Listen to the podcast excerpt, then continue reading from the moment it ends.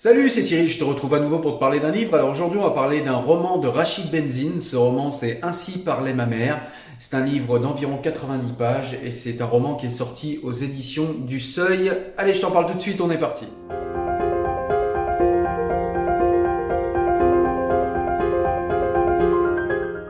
Alors au début du roman, en fait, euh, on est avec euh, une mère et son fils. Donc la mère a plus de 90 ans, le fils a un peu plus de 50 ans.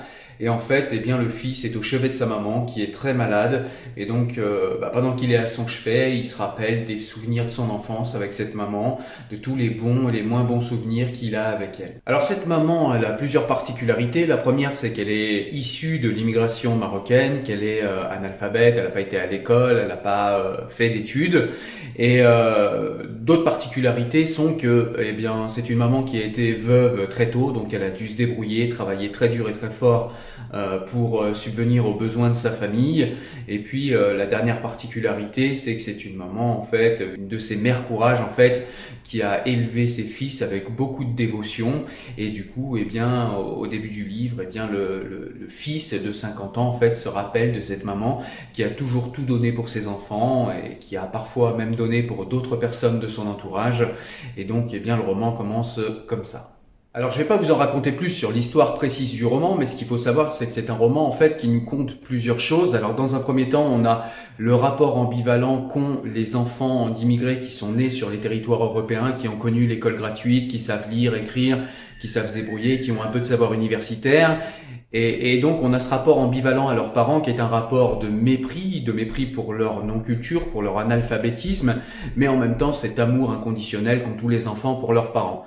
Donc on a, on a déjà ça qui nous est, euh, qui nous est compté avec beaucoup de justesse, je trouve, et avec beaucoup d'émotion dans ce livre. Et on a également aussi euh, raconté dans ce livre le mépris qu'ont les Occidentaux en général pour ces immigrés analphabètes qui ne savent euh, pas lire, qui ne savent pas écrire et qui maîtrisent mal la langue, qui ont un accent euh, qui rappellent qu'ils sont en bas de l'échelle sociale.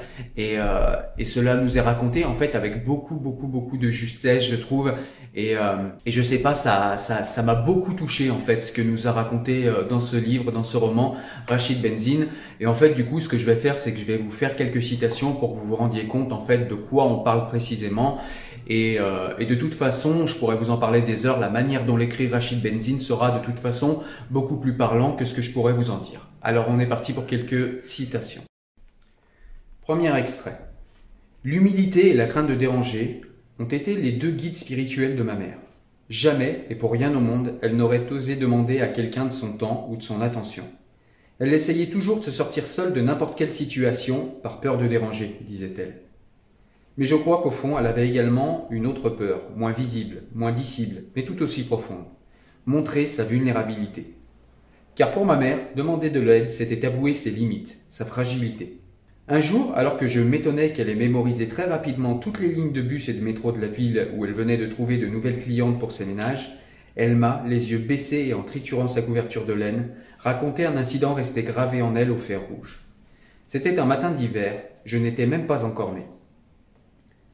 Elle était, comme chaque jour, sortie de la maison très tôt, après avoir laissé la taillère sur le réchaud pour mon père et mes grands frères, et le pain tout chaud sur la table pour se rendre dans une société où elle faisait le ménage.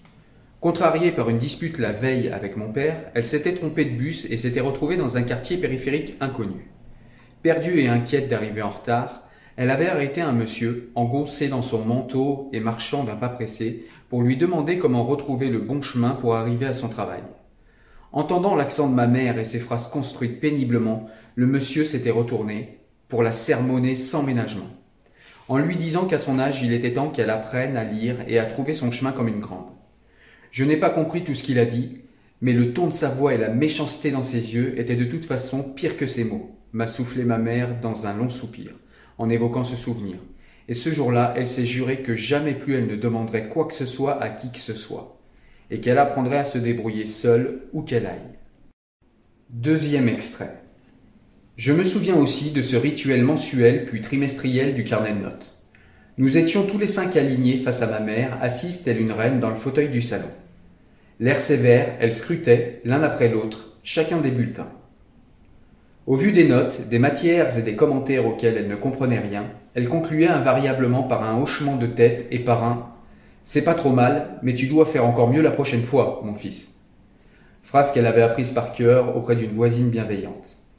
C'est ainsi que je suis devenu un excellent élève.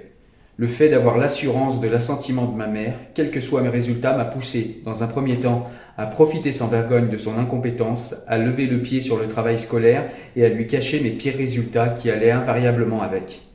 Mais le temps passant, sa mensuétude à mon égard a fini par me peser. Envahi par un sentiment coupable, je me suis promis de ne plus jamais la trahir, de toujours réussir pas trop mal et de faire encore mieux la prochaine fois. Quelques facilités aidant, j'ai rapidement pris goût aux études et pu obtenir brillamment mes diplômes. Au bout du compte, c'est bien la confiance naïve que ma mère me témoignait qui m'a poussé à devenir meilleur. Pour en être digne, face à une telle sincérité et à une telle innocence, on ne peut ni mentir ni tricher. Je lui dois cette leçon. Troisième extrait. La connaissance de la langue française, plus qu'approximative, de ma mère, rajoutait à son sentiment d'être une moins que rien. Le simple fait qu'on lui adresse la parole était déjà pour elle un honneur. La langue de Molière, elle l'a apprise à coups de claques et d'humiliation. Ses patronnes mal embouchées accablaient en effet sans retenue ces petites boniches arabes longtemps sans titre de séjour. En quarante années de travail acharné au domicile d'employeurs sans scrupules, du sol au plafond, je crois que ma mère a briqué plusieurs fois la circonférence de la terre. Un esclavage moderne qui s'est amplifié à la mort de mon père, mais qui lui a permis de faire survivre et même vivre ses cinq enfants. Jusqu'à un passé très récent, ma mère ne nous a jamais rien dit des souffrances qu'elle a endurées.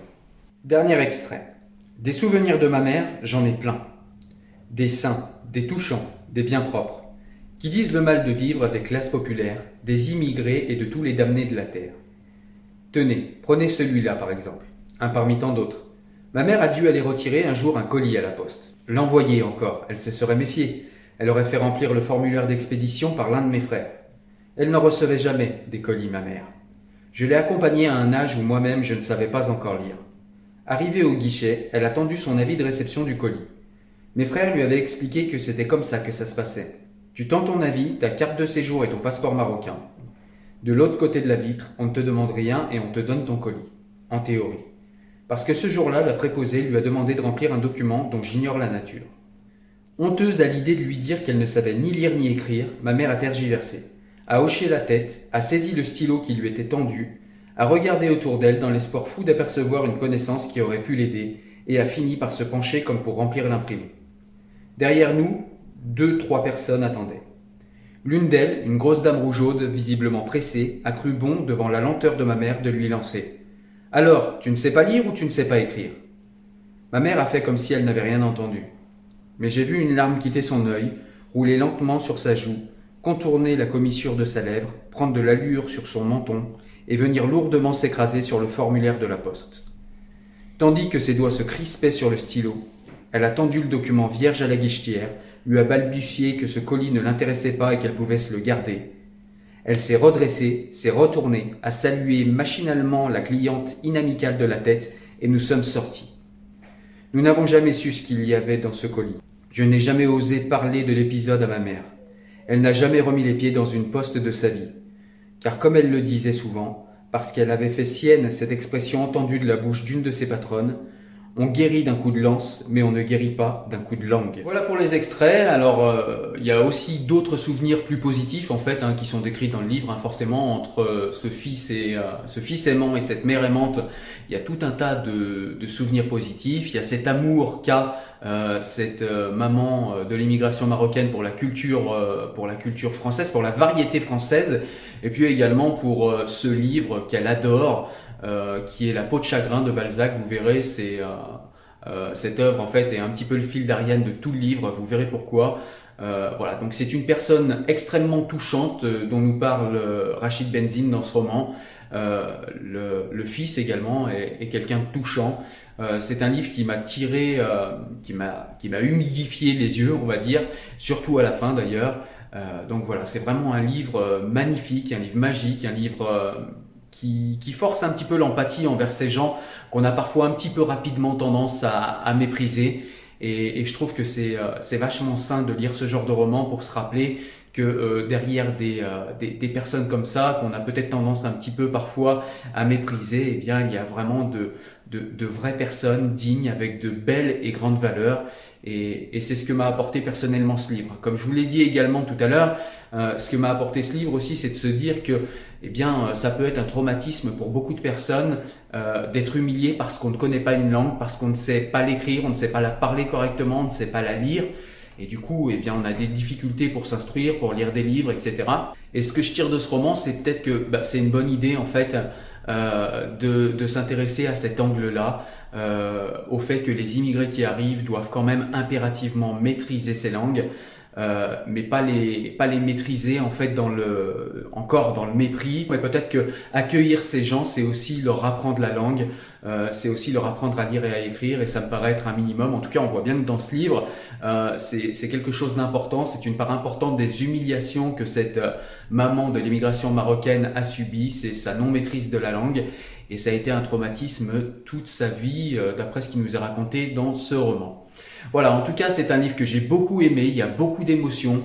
Euh, c'est pas misérabiliste du tout, hein, faut vraiment pas vous dire ça. On est vraiment sur un livre qui nous raconte la simplicité, euh, qui nous raconte la dignité, qui nous raconte le courage de ces personnes euh, qui ont émigré vers l'Europe et changer de pays, changer de culture, changer de langue, c'est pas quelque chose qui est facile. On a tendance à l'oublier parfois. Et c'est ce que nous apporte ce roman. Il y a également la relation euh, entre un euh, fils d'immigré et sa maman et tous les tabous qui vont autour et, et, et, tout le mépris que peuvent avoir, comme je le disais tout à l'heure, eh bien les, euh, les jeunes issus de l'immigration mais qui sont nés, qui ont grandi en France et qui ont bénéficié de l'école très tôt et leurs parents analphabètes avec des sagesses populaires, avec des sagesses non universitaires mais avec des sagesses quand même. Voilà. Donc c'est vraiment un livre que je te conseille. C'est un livre assez court, il fait 90 euh, pages, mais c'est un livre vraiment plein d'émotions, un livre plein d'humanité, un livre touchant, vraiment un livre que je te conseille, qu'il faut que tu lises rapidement. Voilà, écoute, j'espère que tu aimé la vidéo. Si tu l'as aimé, n'hésite pas à la partager pour euh, donner des conseils de lecture. N'hésite pas également à aller sur le site euh, dont je te mettrai le lien en description. Le site c'est lire pour se libérer, pour avoir euh, d'autres conseils de lecture et pour avoir des extraits de livres. Moi, je te dis à la prochaine vidéo pour un nouveau livre. Ciao, ciao, porte-toi bien. Salut